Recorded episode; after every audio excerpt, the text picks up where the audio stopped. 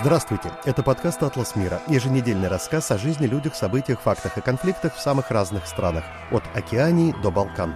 С вами автор «Атласа мира» и обозреватель «Радио Свобода» Александр Гостев.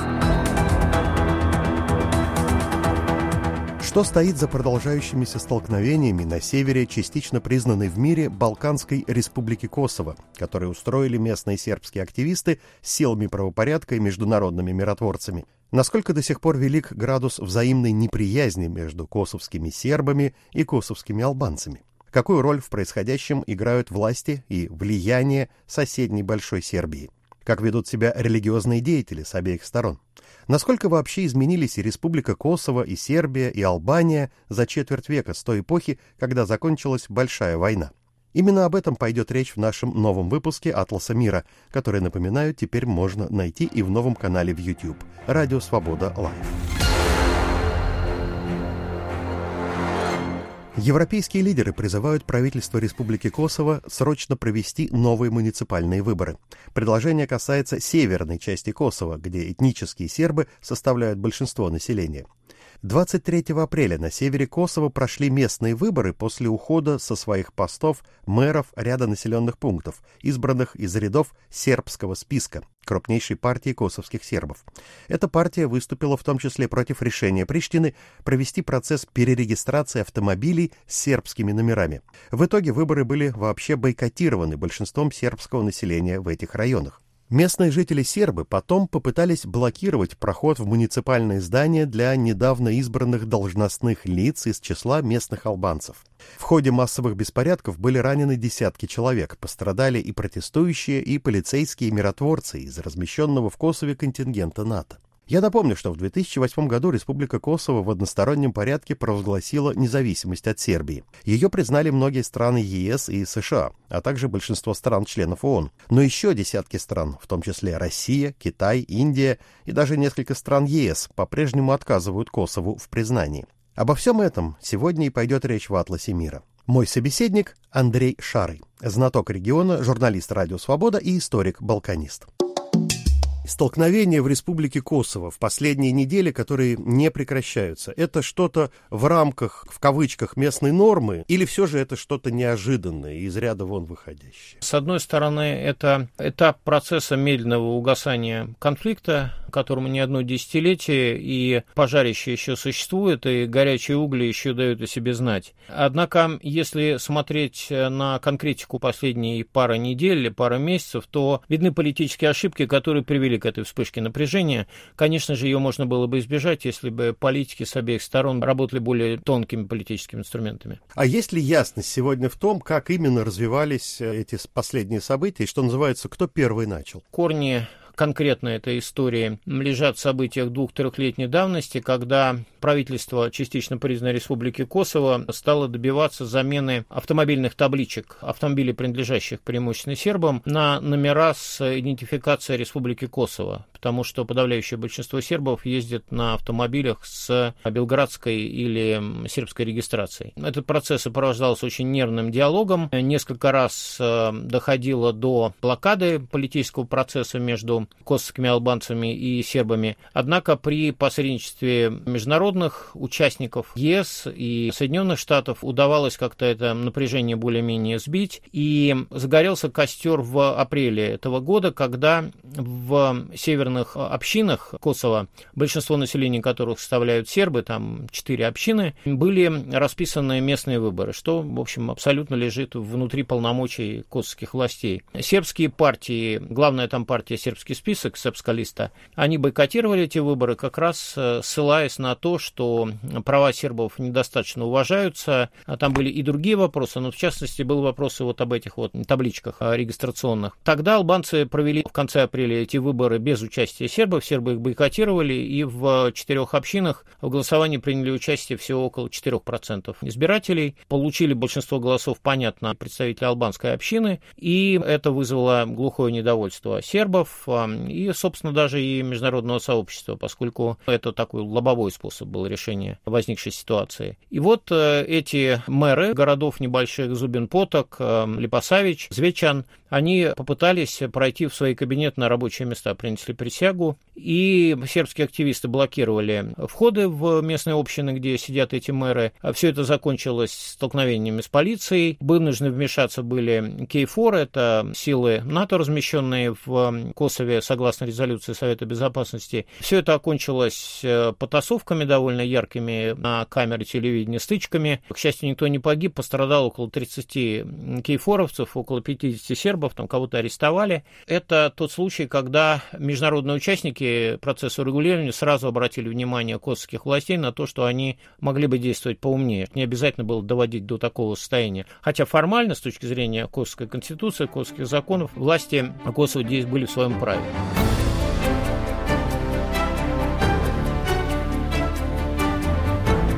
Момент, когда мы с вами записываем этот выпуск подкаста, в Белграде идут переговоры между двумя высокопоставленными международными посредниками. Это Габриэль Эскобар, специальный представитель США по косовскому регулированию, и Мирослав Лайчак, словацкий дипломат, который представляет там Европейский Союз. Они встречаются с президентом Сербии Александром Вучичем, а днем ранее они провели переговоры с Альбином Курти, это премьер-министр частично признанной Республики Косово, и, в общем, выдавили из него согласие согласие повторить эти местные выборы. Этот весь всплеск для меня, в общем, стороннего наблюдателя, он говорит о том, что косовский конфликт на самом деле ничуть не затух это такой спящий вулкан, несмотря на многие годы. И, в общем, конечно, для косовских сербов вот эти муниципальные выборы на самом деле ключевая проблема, но повод-то мог быть любым. Это правда, повод нашелся бы и другой. Мне кажется, что сейчас такое опасное время, потому что для каждого политика, участвующего в косовском урегулировании, существует целый спектр вызовов, внутренних и внешних. Косово, в общем, объективно, это выигравшая сторона в этом конфликте. Они добились независимости, не мытьем, так катанием. Альбин Курти во время войны с сербами с Югославией был студенческим лидером, он не воевал сам. Его внутренняя проблема – это проблема получения власти от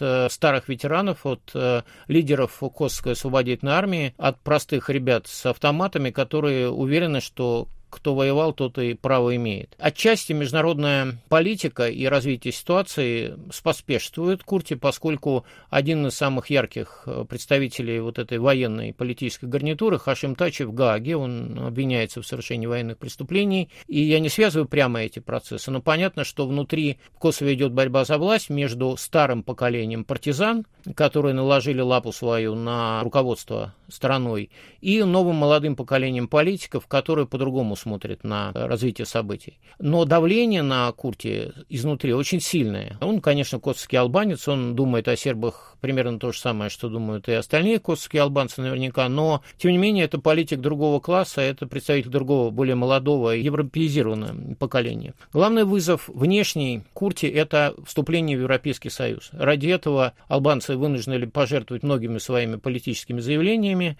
Они согласились, имея объективно выигрышные позиции, на какие-то уступки, предоставить сербам то, все. Другое дело, что вот такими не очень продуманными шагами они сами же отбрасывают это движение Косово в Европейский Союз обратно. Нужно вот еще что понимать. 25 лет прошло со времени конфликта, грубо говоря. Дети в Косове выучились по другим учебникам. Сейчас уже это другое поколение, которое не говорит вообще по-сербски, которые никогда с сербами толком не общались, в отличие от предыдущих поколений, у которых был хоть какой-то опыт, и он далеко не всегда был негативный. И эта молодая нация доформировывается фактически после уже образования государственности. Это внесет с собой очень многие проблемы. Проблемы институциализации власти. Конечно, это далеко не идеальная демократия, и во многом всякие эти многочисленные политические партии – это только слепок кланов, которые существуют в Косово, и они отчасти территориальные, отчасти это группа влияния, сформированная во время войны вот этими самыми партизанами.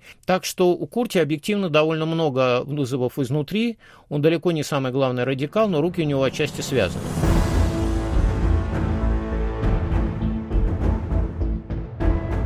Теперь давайте поговорим про Александра Вучича, который политик такой, какой есть, он серб, он относится к косовским албанцам так, как относится. Я напомню нашим слушателям, что речь идет о президенте соседней, большой Сербии. Большой Сербии, да. И ясно, что все те политики, которые действуют сейчас на севере Косово от имени сербов, это экспоненты белградской политики, либо прямо контролируемые из Белграда, либо, может быть, не до конца контролируемые Белградом.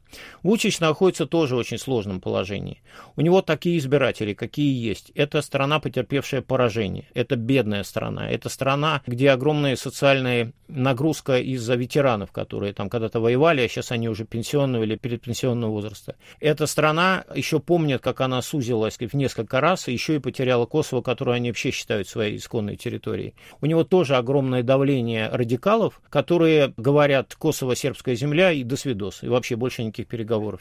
Он стоит совершенно на раскоряку между Россией и Европейским Союзом, потому что нет особых практических перспектив по вступлению в Европейский Союз, а Россия крайне активно сейчас на Балканах, потерявшая возможность деятельности с помощью гибридной политики в других регионах Европы. В Сербию переехало несколько десятков тысяч русских, и с одной стороны это политические активисты, которые бежали от войны и от мобилизации, с другой стороны это, конечно же, и работники невидимого фронта, и дипломаты, которых перевели из других столиц, и там в нише огромный центр так называемого военно-технического сотрудничества, мы понимаем, какое это сотрудничество. Там вопрос еще контроля вообще за ситуацией, за действием праворадикальных сил, которые подпитываются и Кремлем наверняка, и которые не всегда находятся под контролем сербского правительства. Я думаю, как и в любом другом межэтническом конфликте, вот те, кто сейчас э, с готовностью кидаются друг на друга в Косово с обеих сторон, это представители не всей своей национальной общины, а представители, как правило, наиболее ее радикальной и, я бы сказал бы, не самой развитой части. Так вот, у них, я говорю именно об этих конкретных людях, а не о всех косовских сербах или косовских албанцах,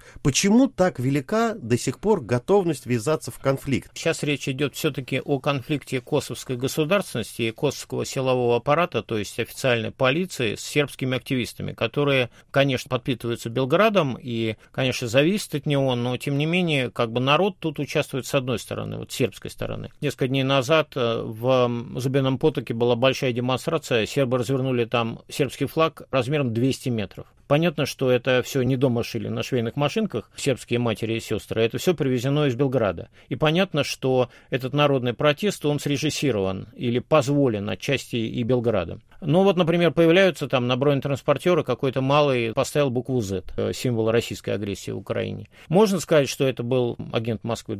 черт его знает, может и был. А может просто с дуру кто-то, кто считает, что сербы с русскими братья. Там не очень разберешь. Но отвечая прямо на ваш вопрос, я думаю, что отчасти я уже него ответил. Это бедная страна с большой безработицей, у людей нет социальной перспективы, нет социальных лифтов, и вот это отчаяние от жизни, оно во многом находит выплеск в размышлениях о величии Сербии, о том, что Косово это якобы сербская историческая земля, и что без него там вообще жизнь никакая невозможна. Понятно, что это все такая наведенная история, травмой войны, той ситуации неблагополучной, в которой сейчас оказалась э, Сербия. Но от этого легче, собственно говоря, не становится.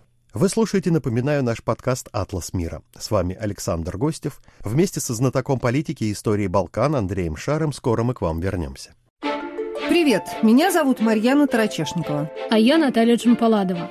И мы делаем подкаст «Человек имеет право», где рассказываем, как идеи мыслителей и политиков прошлых лет влияют на сегодняшнюю жизнь. Как демократии превращаются в диктатуры, как диктаторы готовят почву для репрессий и как судят военных преступников. Слушайте новые эпизоды по вторникам в привычном агрегаторе подкастов.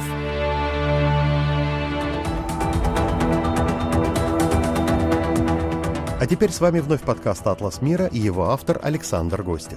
Мы вместе с моим коллегой, балканистом Андреем Шаром продолжаем разговор о причинах нового конфликта в частично признанной Республике Косово.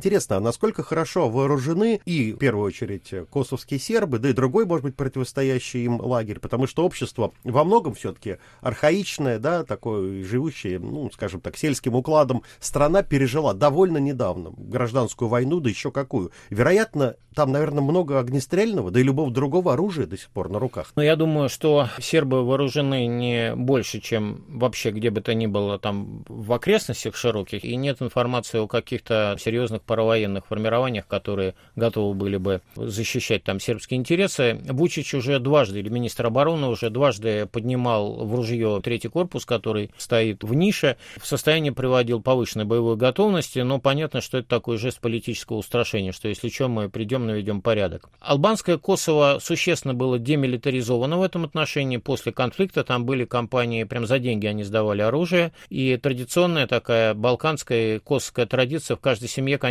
мужчины имели оружие, либо стрелковое, либо охотничье какое-то, но в каждом доме оружие было. В значительной степени сколько-то они, конечно, конфисковали, вернули, но понятно, что была фактически всенародная партизанская армия и контрабанда оружия, и, конечно, оружия осталось на руках много. Международное сообщество довольно много усилий вложило для того, чтобы эту демилитаризацию провести. Вот, с одной стороны, были такие кампании по добровольной сдаче оружия, с другой стороны, большая часть этой партизанской армии, там самые горячие албанские, балканские парни, они стали э, служащими корпуса защиты Косово, из которого потом полуофициальная албанская армия образовалась. Сейчас уже это другое поколение, тоже дети прежних э, партизан, но, тем не менее, вот этот процесс произошел, и он более-менее находится, по крайней мере, под политическим контролем. Я здесь все-таки хотел быть оптимистом, я не думаю, что там есть потенциал для какого-то серьезного лобового межэтнического столкновения. Обе стороны, конечно, заинтересованы в том, чтобы процесс этот был мирным, по большому счету, и Вучич, и Курти это понимают. Там в виде новокаина существует этот э, Кей-4, э, сейчас его еще усилили, там приедут еще 700 миротворцев, всего их будет около 5000, и они какие-то полицейские функции там разделения могут сыграть, и они, в общем, ситуацию эту каким-то образом контролируют.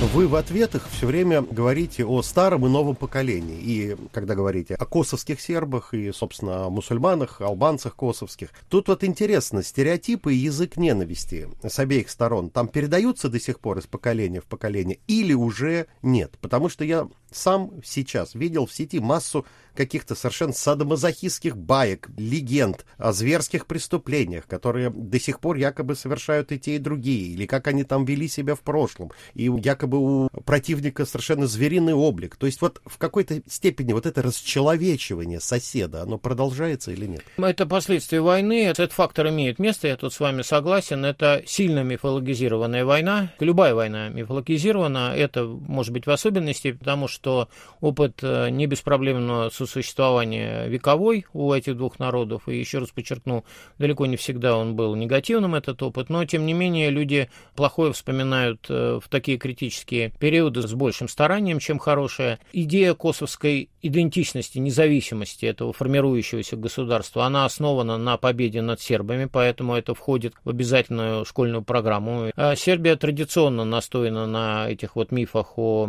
притеснениях сербов, сербов, еще со времен Милошевича это очень сильно звучало в политическом дискурсе сербском. Сейчас всплески этого продолжаются, и мне кажется, еще общая дестабилизация в Европе последних лет, война России против Украины, вот эти русские люди, которые туда приезжают, украинские беженцы, параллели, которые люди проводят, это все, конечно, ситуацию далеко не успокаивает. В общем, в сербскую идентичность этот косовский миф заложен довольно сильно. Даже мои приятели там в каких-то интеллигентных компаниях в шутку правда, но в каждой шутке есть доля шутки. Последняя рюмка, например, раки выпивается через год, увидимся в Косово. То есть это традиционный сербский тост такой, матрица меняется очень сложно, и на этом, конечно, недобросовестные политики играют. Если копнуть еще в историю, я еще встречал много таких заявлений, статей э, сербской радикальной стороны, из которых яствует, что они никакой разницы до сих пор между современными албанцами и ушедшими в прошлое турками-османами не делают.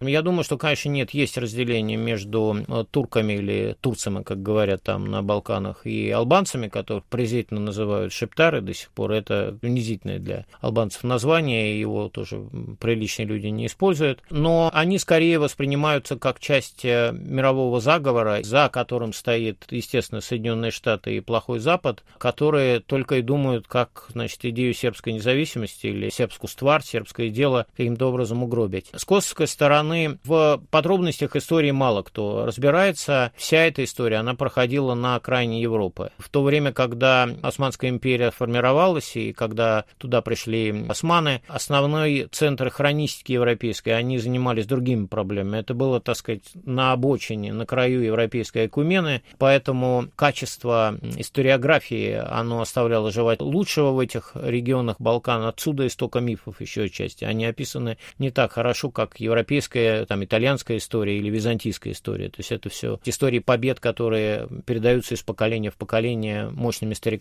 которые играют на каких-то гуслях там. Поэтому это создает самые различные возможности для интерпретации. И в той ситуации, когда социальные проблемы имеют большое значение для тех и для других, это крайне небогатые страны европейские, это все приобретает какие-то такие надутые размеры, конечно.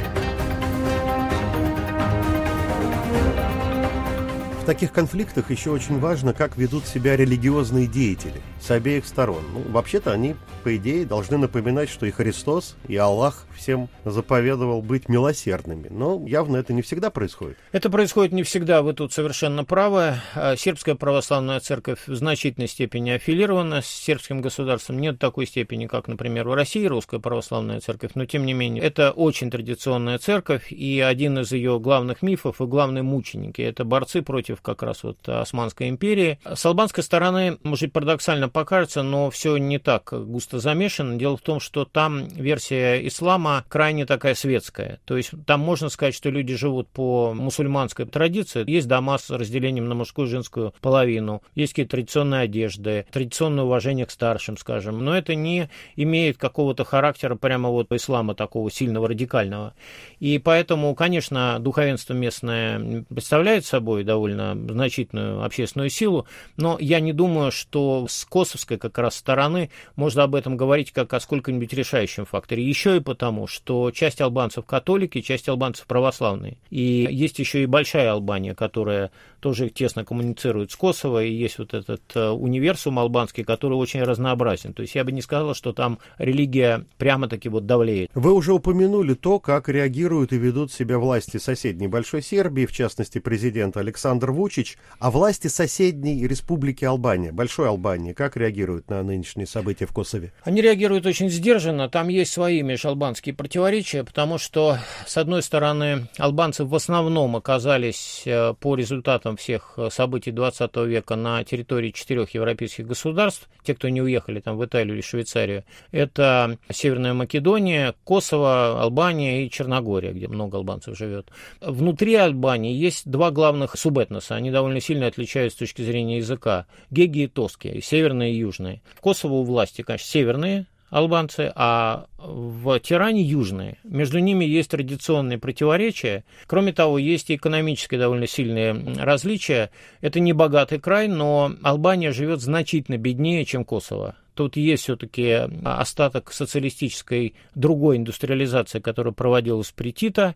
Они всегда жили лучше, и когда речь идет вот про объединение, почему никогда это не состоится? Потому что Косово это не нужно, они живут значительно лучше, чем албанцы. Им делиться совершенно не нужно, не говоря уж о том, что вот эти клановые противоречия, то есть северные с южными там могут договориться, но это разные политические партии. Я сказал ранее, что там все накладывается на вот эту клановую структуру, но если говорить о политическом, так сказать, окрасе, вот южная албанцы это больше в левую сторону, это больше социалисты, северную это все-таки более такие консервативные политики, хотя на этом очень сильно намазано густо вот это балканское клановое масло, и там эти противоречия могут быть видны только на уровне политических программ. То есть, в общем, там есть свои албанские дела, и в этих албанских делах, конечно, Албания поддерживает, в общем, своих косовских братьев, но ведь они даже в качестве посредников не выступают. Так что они следят с обеспокоенностью, потому что это торговый партнер, семейные связи и так далее и тому подобное, но не вмешивались, вмешиваться не будут.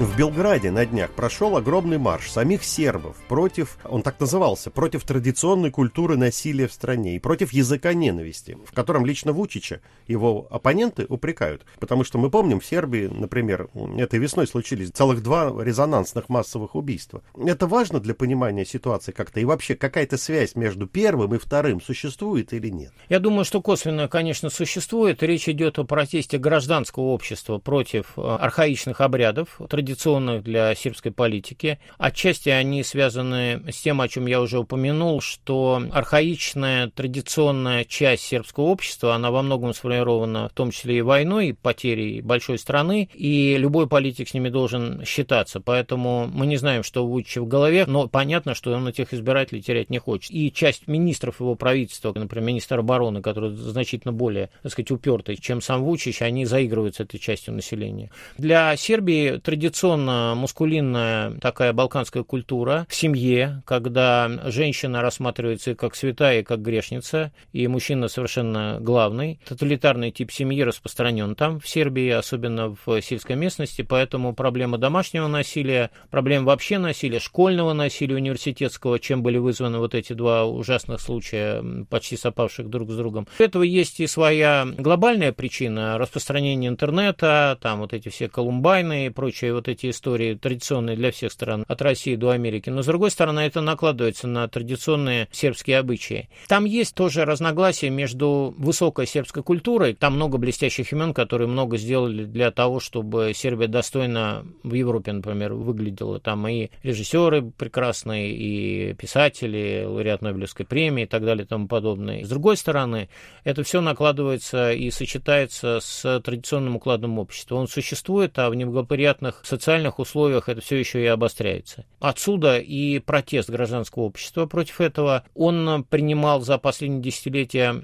разные самые направления окраски. Он был и чисто политическим в эпоху Милошевича, он был антивоенным, но всегда ключевой лозунг «Сербия – свет». Сербия – это мир. То есть мы с широким, с большим западным современным миром, и мы хотим это вам сказать. Вот, собственно говоря, что пытаются эти достойные люди, участвующие в маршах, сказать своему правительству, которое, да, в значительной степени отстает с точки зрения понимания политической этики от этой части прогрессивной сербского общества. Белград остается одной из главных э, балканских столиц, соревнуясь там Софией, может быть, с Бухарестом. Это гордый и большой город, который хотел бы видеть себя в первом ряду европейских столиц. Это сейчас огромный хаб для притяжения молодежи, прежде всего югославской, бывшей в последнее время мода проводить Рождество или праздники в Белграде вернулась туда. Словенцы, хорваты, македонцы. Там недорого и весело, и вкусно, и можно курить в кабаках, поскольку это не Европейский Союз, и там вообще просто дым коромыслом. Поэтому люди хотели бы жить этим ощущением того, что они в центре чего-то, что они не на окраине где-то, что они участвуют в этом большом глобальном европейском движении.